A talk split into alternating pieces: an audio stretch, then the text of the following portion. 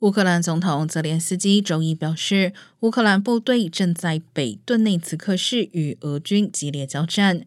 俄军炸毁了一座连外桥梁，使得平民只剩一条对外疏散路线。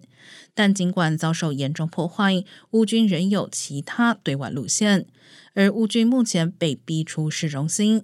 乌克兰官员称，俄罗斯军队已控制北顿内茨克七城市区，并攻击有数百位平民避难的区域，如同重现俄军上个月针对乌克兰东南部港市马利波的残酷攻势。